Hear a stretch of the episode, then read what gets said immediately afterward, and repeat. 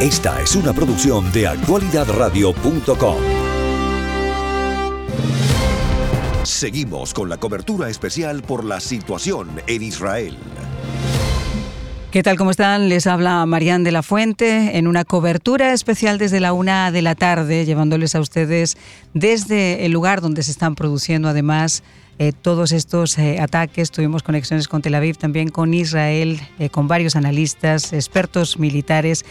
quiero dar las gracias especiales a nuestro director técnico Juan Carlos Contreras, Jesús Carreño, en nuestras plataformas digitales y producción, a Minchi Pérez y por supuesto en el estudio también a nuestra productora ejecutiva eh, Sairena Barbosa. Una cobertura especial que estamos tratando de llevarles desde diferentes ángulos para completar un poco este rompecabezas que comenzaba tristemente dándonos una pésima noticia eh, cuando se producía uno de los ataques más contundentes, mejor preparados, más sorpresivos de Hamas contra el Estado de Israel. Un ataque que se ha llevado más de 250 eh, personas muertas en Israel, más de mil heridos en estos momentos y donde también hay 232 palestinos muertos en respuesta de Israel. Una operación, como les decía, sin ningún precedente en el que además se cumplían 50 años del famoso Yangipur. Ahora 50, 50 años y,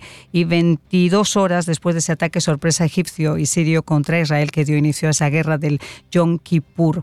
En estos momentos eh, Netanyahu eh, mantiene el estado de guerra, la contraofensiva de Israel es eh, contundente sobre los territorios ocupados.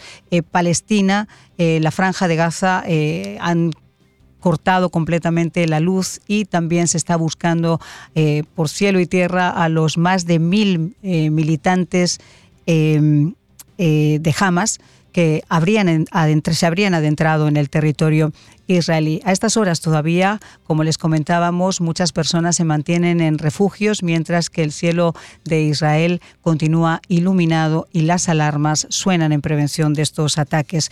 Con nosotros eh, para hablar también sobre más aspectos de este tema, como el aspecto religioso que hemos hablado, los posibles acuerdos, etcétera, se encuentra Joel Schwartz, él es historiador y analista político y está en vivo con nosotros desde Raana en Israel. Muchísimas gracias, Joel Joel, qué amable, qué gentil por estar con nosotros. Y creo que también en un refugio, ¿no? Eh, no, Marian, en este momento no, pero en cualquier momento suena la sirena y me verán descender al refugio, pero ah, hemos tenido ya un par de ocasiones, yo estoy al norte de Tel Aviv y hemos tenido ya un par de ocasiones que eh, bajar a los refugios o acceder a los refugios durante el día de hoy. Estábamos hablando justo con la vicealcaldesa también de Jerusalén, hemos hablado con otros compañeros periodistas que estaban en refugios en, en, Tel Aviv, que es una de las zonas que sí han sido un poquito más, ah, más afectadas. Eh, se encuentra con nosotros también en, en línea el congresista Carlos Jiménez, eh, que además es miembro del Comité de Seguridad Nacional, del Comité de las Fuerzas Armadas y del Comité de la, eh, de la Amenaza de China. Muchísimas gracias por acompañarnos también, congresista, y tener la amabilidad de interrumpir su sábado para estar un ratito con nosotros. Es un placer como siempre, María. ¿Cómo está? Voy a comenzar con usted porque obviamente, como decíamos, este ha sido un ataque sin precedentes que ha puesto muchas cosas en tela de juicio. Quizá una es eh, que hay una mano detrás de, lo que ha hecho Hamas con, con el descaro, con la fuera de la improvisación, totalmente eh, preparado, complejo por tierra, por mar y por aire en la forma en que se ha atacado a Israel, quizá también un poco de las, de las fuerzas militares eh, que no supieron prevenir un, ataque de estas características, pero como decía, con la mano quizá de, Irán por, por detrás. Y esto deja muchas cosas sobre el mantel y una de ellas es las relaciones que nuestra administración, por ejemplo, ha tenido con, con Irán, con un país que lejos de aprobar o de levantar la mano, y, sigue violando sistemáticamente los derechos humanos, sigue llenando sus cárceles de gentes por opinar diferente, sigue ejecutando eh, personas, mujeres, individuos, simplemente por opinar de una forma diferente. Eh, eh, el mundo este de los, de los ayatolás, cuando la geopolítica se entremezcla con la religión, es extremadamente complicado poder encontrar un acuerdo. Eh, yo sé que esta misma semana Biden esperaba estar cerca de completar un acuerdo importante con Israel y con Arabia Saudita para tratar de restablecer esas relaciones diplomáticas formales y que podría llegar a, transformar el Oriente Medio. Pero eh, en esa expectativa era que el acuerdo incluyera también un acuerdo de Netanyahu sobre ciertas concesiones a los palestinos, incluyendo la posibilidad de congelar esos asentamientos y de aceptar un eventual Estado palestino. Eso se perfila diferente. Ahora, usted que es obviamente un político de carrera que está en el Congreso, ¿qué diferencia hay entre la firmeza de algunas administraciones y quizá la poca firmeza de la administración en la que estamos. Eh, llegar a un acuerdo con Irán, como se ha llegado desde el famoso Iron Deal que hizo el señor Obama poniendo dinero en manos de los terroristas, a retomar nuevamente este acuerdo, ¿no es extremadamente peligroso y un conato de violencia como el que estamos viendo? Yo creo que sí, y esto ya es el problema que tenemos aquí en los Estados Unidos cuando cambia la administración, eh, entonces cambia lo que es la dirección, lo que es eh, los asuntos extranjeros o lo que es uh, foreign affairs, porque todo eso cae en las manos de, una nueva administración. Así que tú vas de derecha a izquierda, derecha a izquierda, que todos estos pasos, toda esta, esta póliza eh, tienen cambios. Así que por eso es que, que mucho del mundo nos mira a nosotros, bueno, con, con Trump va a ser en esta manera, o qué va a hacer Biden. Biden regresó mucho lo que estaba haciendo el presidente Biden. Y mira, lo, lo que es, lo que es eh, verdad, lo que es la verdad siempre es que cuando tú enseñas que tú eres débil, tú vas a invitar ataques, tú vas a invitar ese tipo de problemas. Entonces, ¿qué, qué, qué señal le dieron a, a los iraníes? Bueno, le dieron estos 6 mil millones de dólares que, que van a, a, darle acceso al, al régimen de, Irán, este, negociaron con, con ah, los prisioneros que tenían Irán, etcétera, estaban mucho más, uh, uh, estaban abiertos a una apertura con, con Irán, etcétera. Cuando tú le enseñas eso a, gente como ese régimen que, que, que nada más que quiere eh, desea la violencia, que, que, que, son que, que son, ¿sabes?, extremistas. Entonces ellos ellos toman la, eh, la oportunidad para, para empezar este tipo de actos. También yo creo que si había un tipo de acuerdo que se iba a llegar, se, se, iba, a llevar con, con Saudi Arabia y, y con Israel, que hubiera cambiado toda la dinámica ahí en el Medio Oriente.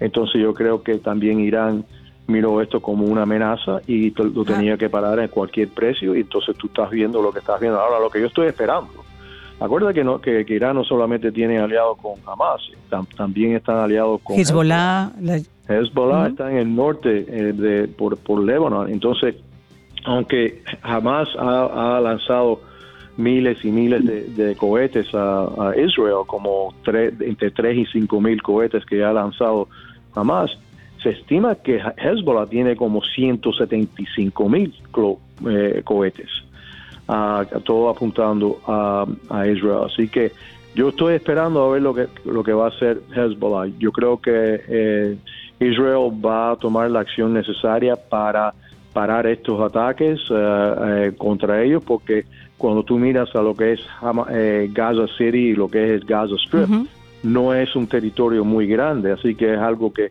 que Israel puede, puede aplastar, no, no voy a decir usar la, la, la palabra esa, pero pueden parar pueden eh, eh, restaurar un, tipo de orden porque el, lo que es el territorio de Gaza Strip y la ciudad de Gaza es bastante pequeña, entonces es mucho más fácil para, para controlar.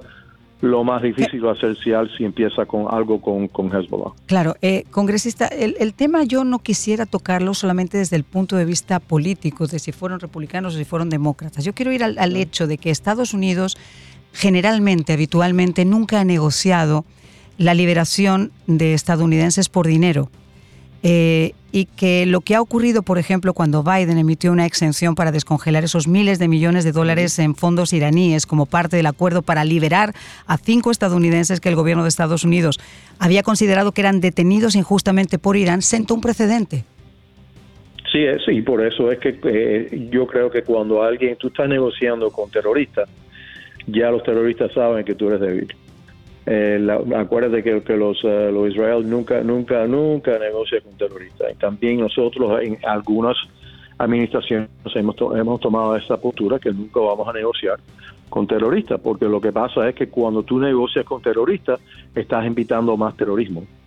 Ah, y, eso es lamentable, pero eso es la verdad. Así que aunque tú puede, puede, puede ser que tú eres, muy frío y, y, hay, hay personas que están involucradas, pero eh, de verdad lo que estás haciendo, estás evitando en el futuro que más personas no, se, no sean este, encarceladas, que más personas no serán víctimas del terrorismo, cuando tú, tienes esa postura que, es más dura, que no, no vamos a negociar con los terroristas, vamos a hacer la, vida de los terroristas lo, más ah, difícil posible y si lo podemos... Ah, si podemos ah, dañarlos o eh, eliminarlos, lo tenemos que hacer. Eh, si se llegara a demostrar, como yo creo que está siendo cada vez más evidente que Irán puede estar detrás de, ayudar, de financiar, de empujar a estos ataques, eh, yo me imagino que de alguna forma sería también para debilitar ese posible acuerdo, esa normalización de relaciones entre Israel y Arabia Saudita, ¿no? Yo creo que eso podría estar en la mira, congresista. Sí, no, no sin duda. Yo creo que esto no es coincidencia. Primero, hay muchas cosas que son coincidencia o también que era planificado, que, que es aniversario de 50 de, de Yom War, uh, que eso también tiene un tipo, sabe, para los Israel, eh, eh, a Israel eh, tiene un sentido para ellos que, que es, uh, es la época más uh, religiosa para la, nación judía, etcétera. Así que sí, yo creo que sí, pero también yo creo que cuando se averiguaron que ya estaban, puede ser meses, de un tipo de acuerdo con, con Saudi Arabia y Israel, yo creo que Irán dijo, mira, este, este es el tiempo, lo vamos a hacer ahora. Yo, ellos saben que Israel, la reacción que va a tener Israel va a ser bastante fuerte, entonces ellos, ellos desean esa reacción para entonces poner las imágenes en el mundo de lo que está haciendo Israel y, los eh, israelíes, lo que están haciendo los pobres árabes que están en el Gaza Strip para, para, tener, para poner un tipo de, de obstáculo a Saudi Arabia para tener un tipo de acuerdo con Israel, porque mira lo que hicieron, mira lo que hizo el Estado de Israel a, Gaza y a, nuestros hermanos, cómo nosotros vamos ahora a tener, cómo ustedes van a tener un tipo de acuerdo con este Estado que de verdad ha matado tantos de nuestros colegas. Pues congresista, quiero agradecerle muchísimo que haya estado con nosotros en la tarde de hoy y que nos haya dedicado estos minutos también para, para saber su, su opinión. Muchísimas gracias. No, gracias a usted, que tenga un buen fin de semana. Y, y que y también vamos a rezar uh, por paz en, en, el Medio Oriente, en Israel, y que también que esta violencia pare lo más, lo, más rápido posible. Amén. Y que por lo menos se quede contenida, porque otra de las grandes eh, posibilidades que pueden llegar a existir, conociendo cómo operan estos grupos extremistas y viendo, por ejemplo, la cadena de atentados en el famoso 11 de septiembre, 11 de marzo en Madrid, Londres, eh, es que pudiera tener repercusiones también en territorios eh, como Nueva York, por ejemplo, como Argentina, donde están las mayores comunidades judías en el exterior. Muchísimas gracias, congresista. No, gracias a usted. Y eh, sigue con nosotros Joel Schwartz, que pobre, yo lo había eh, dejado aparte mientras conversábamos con el congresista para tratar ahora también desde su importante punto de vista como historiador y como analista político, cómo ve él esta situación. Joel, Muchísimas gracias por haber esperado en, en línea. Eh, ¿Qué nos puedes comentar tú sobre, sobre este ataque? Yo decía, y creo que es una parte interesante contigo, que yo, después de vivir varias eh, negociaciones de paz y ver la situación en la que sigue todavía Israel con Palestina, siento que es muy difícil que se puedan concertar acuerdos. ¿no? Hacía ya mucho tiempo que no estallaba una violencia importante entre Gaza e Israel. Eh, sé que ha habido bajo cuerda reuniones eh, de la autoridad de Benjamín Netanyahu con que ha hablado en varias ocasiones con, con Biden y que se han reunido incluso con Mahmoud Abbas, con el presidente de la autoridad palestina, que no tiene autoridad, por cierto, real sobre Gaza, y también con el presidente egipcio Abdel Fattah al-Sisi, pero pocas cosas se han resuelto porque a la geopolítica se le suma la cuestión religiosa. Eh, sí, yo creo que en este momento no se está hablando de manera alguna de algún tipo de acuerdos y me voy a permitir coincidir con el eh, congresista en el sentido de que eh, en gran medida la mínima posibilidad de que exista algo que se parezca a un inicio de conversaciones, ni siquiera un acuerdo, pero un inicio de conversaciones eh, como era de alguna manera o como es de alguna manera la exigencia de Arabia Saudita para llevar adelante este proceso de eh, normalización, inmediatamente pone en alerta a Irán y a los eh, proxies, a los aquellos que trabajan eh, a favor de Irán o que son afines a los intereses de Irán en nuestra región, concretamente Hamas, pero también Hezbollah y otros grupos que andan, eh, que, rodean de alguna manera eh, las fronteras de, del Estado de Israel. De todas maneras, yo creo que en este caso, nosotros lo que estamos viviendo también es que se desmorona una concepción eh, que durante algunos años ha sido la concepción política de los gobiernos de Israel con relación a la franja de Gaza o con relación al tema palestino, que es en definitiva tratar de encontrar un modus vivendi con el grupo Hamas a través de permitirle algunas eh, concesiones en el rubro económico, ¿sí? Eh, sabido que el Estado de Israel, por lo menos en los últimos dos años, ha un poco más en los últimos tres años, ha permitido la entrada de fondos provenientes de Qatar para el pago de sueldos y, de, eh, y de mantener de alguna manera a flote al gobierno de Hamas en Gaza.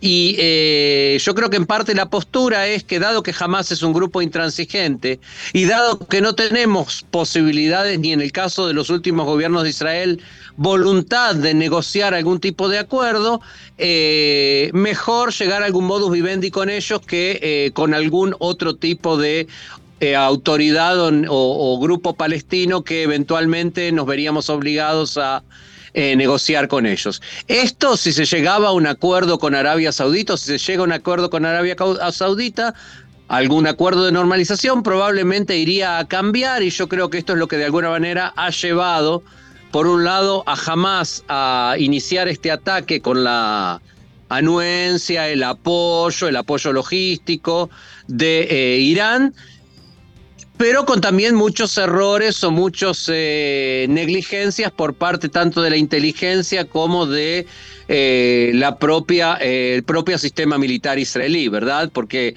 este ataque podría haber sucedido en mucho menores proporciones si el sistema militar israelí hubiera estado más preparado para algún ataque que eventualmente podría venir. Claro, es que eso es lo que nos preguntábamos, cómo era posible que uno de los sistemas de inteligencia más avanzados que existen en el mundo, eh, todos los satélites que además están en órbita apuntando por esos territorios, no solamente israelíes, sino también en muchos casos británicos, estadounidenses, porque es un polvorín y nadie sabe realmente en qué momento puede comenzar ese, ese polvorín.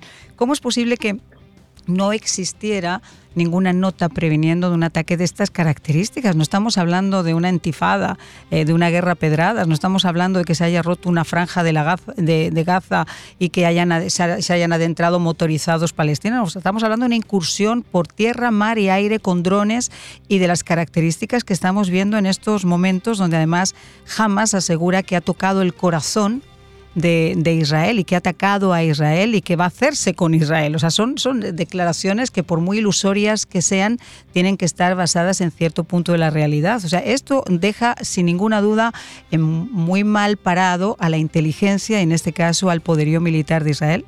Por supuesto, y de alguna manera compromete también el equilibrio en este momento, en el día de hoy, compromete lo que sería el equilibrio de, poder en el Medio Oriente, porque de alguna manera muestra un Israel mucho más debilitado, de lo que, eh, de lo que todos estamos acostumbrados, en especial los israelíes, pero también hacia afuera, estamos acostumbrados a, ver. Yo creo que aquí se juntan varias cosas. Por un lado, como bien has descrito tú, se trata de algo que no tiene absolutamente nada de espontáneo, sino que es un plan elaborado, eh, con mucha logística, con mucha inteligencia, con, mucho, eh, con mucha información y, y, que es un plan que no fue elaborado ni ayer ni la semana pasada, sino que es un plan que existe hace varios años. De hecho, la inteligencia militar conocía este plan de invasión del sur de Israel ya desde el año 2014, era uno de los planes que eh, en la última gran rueda de, conflicto con Gaza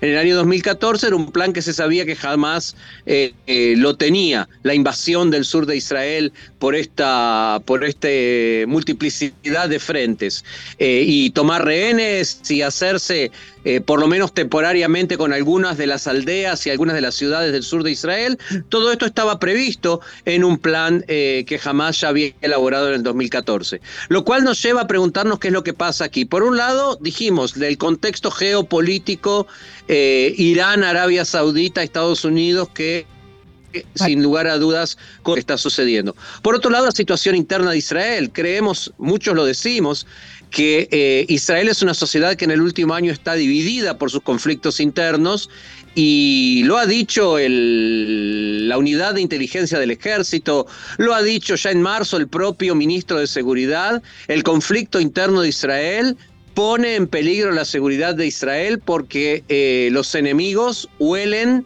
la debilidad huelen la falta de cohesión y sobre esa falta de cohesión y sobre esa debilidad, eh, eh, de alguna manera, como alguien dijo, es como cuando los tiburones en el mar huelen la sangre y se lanzan sobre la presa. Esto creo que es clarísimo. A eso tenemos que sumar que las prioridades de seguridad en este momento son un poco diferentes de lo que han sido en el pasado. Por ejemplo, existe en la frontera con Gaza una brigada que es una de las brigadas más poderosas del ejército de Israel, llama justamente la Brigada de Gaza. La mayoría de sus efectivos habían sido eh, recientemente trasladados para ocuparse de cuestiones de seguridad interna en Judea y Samaria y no estaban hoy a las seis y media de la mañana cuando comenzó el ataque, ah. eh, preparados para enfrentar una, eh, un ataque como este. De hecho, demoró varias horas hasta que los primeros efectivos del ejército de Israel, los primeros grupos de reservistas y los primeros efectivos del ejército regular comenzaron a entrar en las aldeas que habían sido eh, tomadas por Hamas. Es decir, se trata de un de un acto de negligencia o de un error de inteligencia sobre el cual todavía se va a hablar mucho. Por supuesto que no es el momento para hablar de esto ahora, cuando todavía se está combatiendo, cuando todavía hay ciudadanos israelíes eh, escondidos en refugios, cuando no sabemos cuál es la suerte de los rehenes en dos puntos, en dos focos en el sur de Israel, pero seguramente en el futuro va a ser un tema sobre el cual se habla mucho. Eh, mujeres y niños, además, Joel, porque eh, lo triste de todo esto es que han ido directamente a atacar a la población civil y sabiendo cómo ellos mismos tratan a sus propios hijos y a sus propias mujeres como escudos humanos, pues es obvio que esto puede ya dar pie a cualquier tipo de intento de negociación por parte del grupo terrorista. Ahora, tú que eres historiador, yo quiero preguntarte algo que a mí siempre me ha llamado la atención. Yo comentaba antes, y lo hago también ahora, a las 3 y 23 de esta tarde, pues si hay alguna persona que se esté incorporando a, nuestra, a, nuestra, a nuestro programa especial, a nuestra cobertura especial, que las, las reglas del juego son tan absolutamente diferentes en la forma de hacer la guerra eh, de, Occidente con, con, el mundo musulmán, en este caso sobre todo con los grupos terroristas, eh, donde el que muere en guerra va al cielo y una persona es capaz de inmolarse. Eh, y pensar que tiene un camino directo hacia Alá matando a 400 civiles. Que eso es muy difícil entenderlo para nosotros. La forma en la que se hace la guerra cambia también las reglas, las propias reglas de la, de la, de la guerra. Eh, la tranquilidad del día de hoy en Israel se ha roto, fíjate, marcando por un lado el 50 aniversario de la guerra del, del Yom Kippur y 43 años después de que el presidente de Egipto, Anwar Sadat, fuera asesinado también por los terroristas de la Hermandad Musulmana. Y yo que no creo en coincidencias y sabiendo que esta gente siempre tiene un modus operandi, te quiero preguntar a ti, ¿tú crees que realmente esto lo hacen marcando esas, esas fechas o que es simplemente pura y mera coincidencia? Mira, yo creo que no hay eh, coincidencias. Yo creo que eh, el hecho de que. Mm, yo creo que eh, los grupos fundamentalistas, los grupos radicales, a pesar de que desde nuestra mirada occidental, y me sumo a la mirada occidental, a pesar de que vivo en Oriente Medio, solemos verlos de una forma irracional, yo creo que tienen una perspectiva muy racional a su modo de cómo entender el conflicto y de cómo entender la guerra. Y en ese sentido yo creo que saben perfectamente, mira, yo creo que ni Hezbollah ni Hamas creen en el fondo de sus corazones que por más poderío militar y por más ataques militares exitosos que puedan tener, como en el caso de hoy, entre comillas, pueden destruir el Estado de Israel a través de estos ataques terroristas. Pero lo que sí pueden hacer es minar la coherencia o la cohesión interna de su sociedad. Y yo creo que justamente el hecho de que Yom Kippur está considerado uno de los grandes traumas militares o el gran trauma militar de la historia de Israel. Y justo con diferencia de 24 horas se vuelve a repetir, 50 años y 24 horas después se vuelve a repetir la misma... Eh, la misma, el mismo mecanismo, ¿verdad?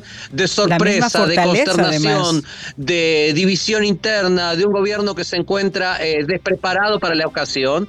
Yo creo que eso afecta mucho otra vez, la cohesión interna de la sociedad israelí. Fue justamente el líder de la Hezbollah, Hassan Nasrallah, ya hace 15 años atrás o más, cuando dijo que la sociedad israelí en realidad es un país, Israel en realidad es un país construido sobre telas de araña, es decir, es frágil y que si uno sabe dónde golpear, la sociedad israelí termina desmoronándose. Y yo creo que de alguna manera ese es el lugar hacia el cual el terror apunta. Claro, pero tú eres historiador. Yo te quiero preguntar solo algo. ¿eh? Me llama el éxito de Hezbollah fue tan desproporcionado que la respuesta israelí también lo va a hacer. No, no, ya lo ha dicho además eh, Netanyahu, que va a ser absolutamente contundente y que nunca eh, el pueblo de el, pueblo palestino, en este caso jamás hubiera imaginado un contraataque de la perspectiva que, que, va a tener. Eh, pero quería preguntarte simplemente, tratando de entrar en el frasco de estos, de estos terroristas, a mí siempre me ha llamado la atención el, tema del extremismo islámico, porque oye, fíjate, todos el que muere en guerra va al cielo, pero que se mueran los soldaditos, porque ningún comandante se inmola a sí mismo. Por supuesto. Estamos perdiendo la, señal. Eh, recordamos.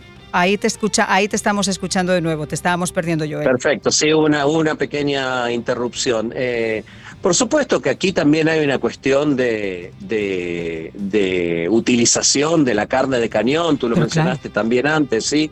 Donde muchos eh, muchos eh, jóvenes y no tan jóvenes, muchos de ellos que pasan por situaciones de, pobreza, de miseria, de marginalización en su propia sociedad, son convencidos de que a través de un acto de heroísmo, de fe religiosa, de patriotismo, van a alcanzar el cielo, van a pasar a ser de ser marginales a héroes y por supuesto que los comandantes, esto no es diferente de lo que acontece en muchos países más corruptos de Occidente, eh, viven eh, una vida de lujos y de, y de protección, muchas veces ni siquiera en la franja de Gaza. ¿sí? Hoy veíamos a los líderes de Hamas eh, rezando y festejando los logros de sus acólitos, muy bien, muy cómodos y muy bien instalados en Qatar.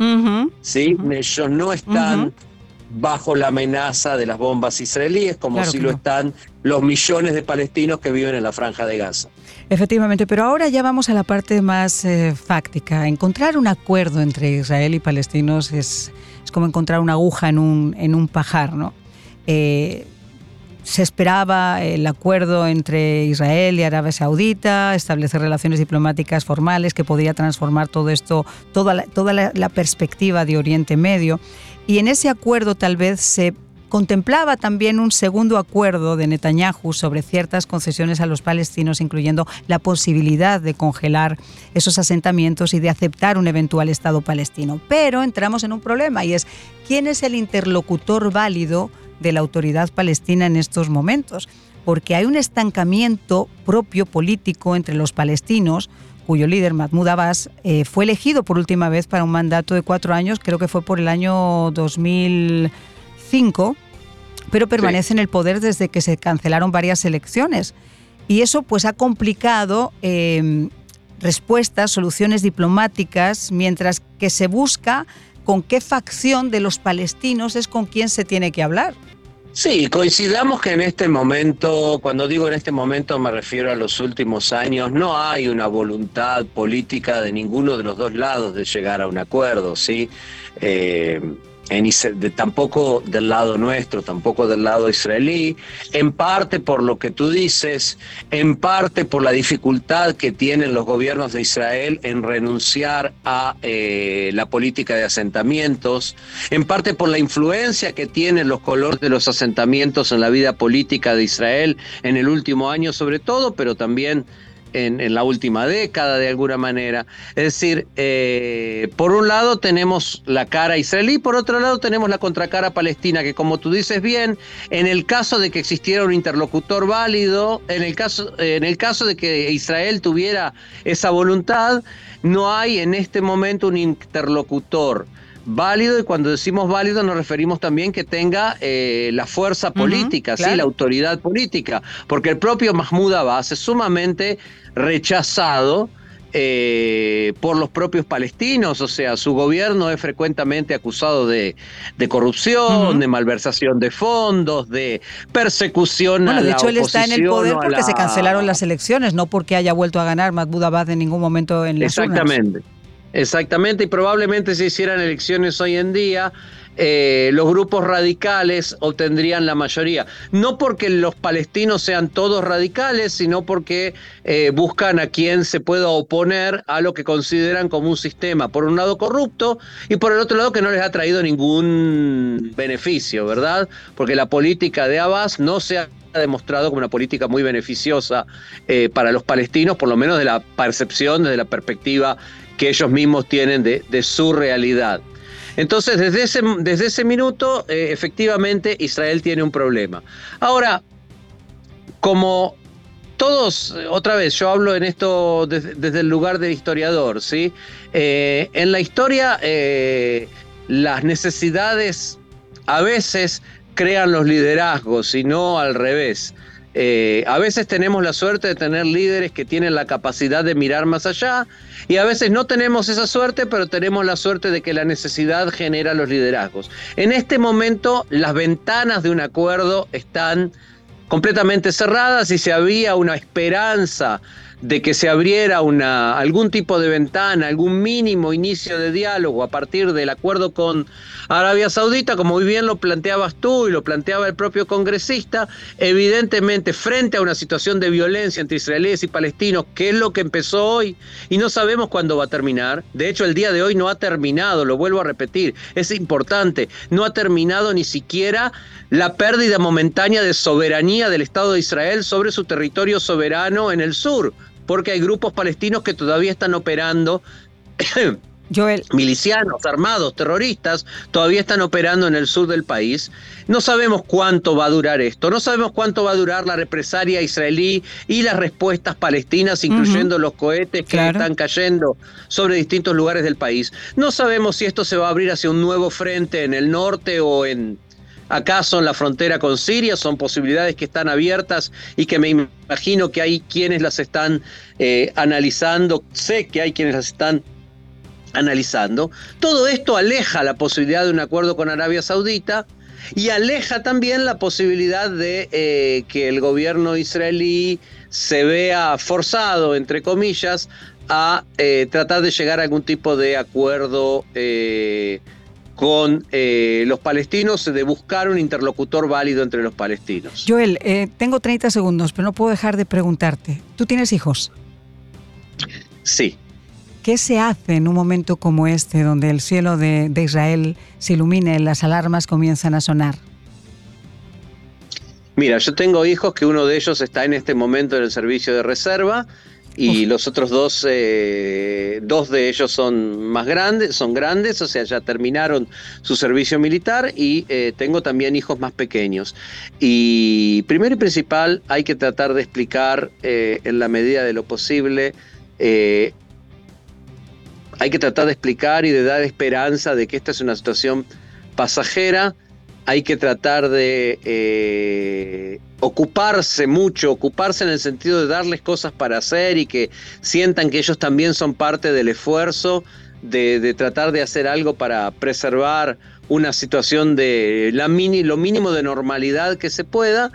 Y eh, y creo que eh, también hay que dar mucho eh, apoyo. Hay que evitar lo que lamentablemente es muy difícil de evitar en nuestros días, que es la continua dependencia de eh, las noticias que llegan por las redes sociales, de los videos, de la, especialmente los videos que muchas veces no son creíbles o son trucados o son eh, parcialmente filmados y que muestran escenas terriblemente truculentas que por un lado llaman mucho la atención, sobre todo de los niños más pequeños, pero por otro lado ni contribuyen a que el niño entienda lo que está pasando, solo lo llenan de miedos y de temores más grandes, ni, ni, ni, nos permiten eh, respetar y, conservar la dignidad de aquellos que lamentablemente son víctimas de esta situación. ¿sí? Joel, te quiero agradecer muchísimo. Joel Schwartz, historiador, analista político, que nos atendía en estos momentos, además, eh,